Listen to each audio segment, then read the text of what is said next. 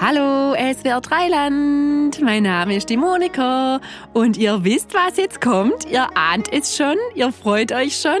Ich mich auch. Ich habe Sprüchle und Weisheiten zusammengetragen heute für euch zum Thema Weihnachten. Der Weihnachtsmann mag reiche Kinder lieber. Das sieht man an der Menge der Geschenke. Das Schönste am Schenken ist das Gefühl, das man hat, wenn man als einzigstes ein Geschenk bekommt. Weihnachten heißt Weihnachten, weil man da besonders gut weinen kann.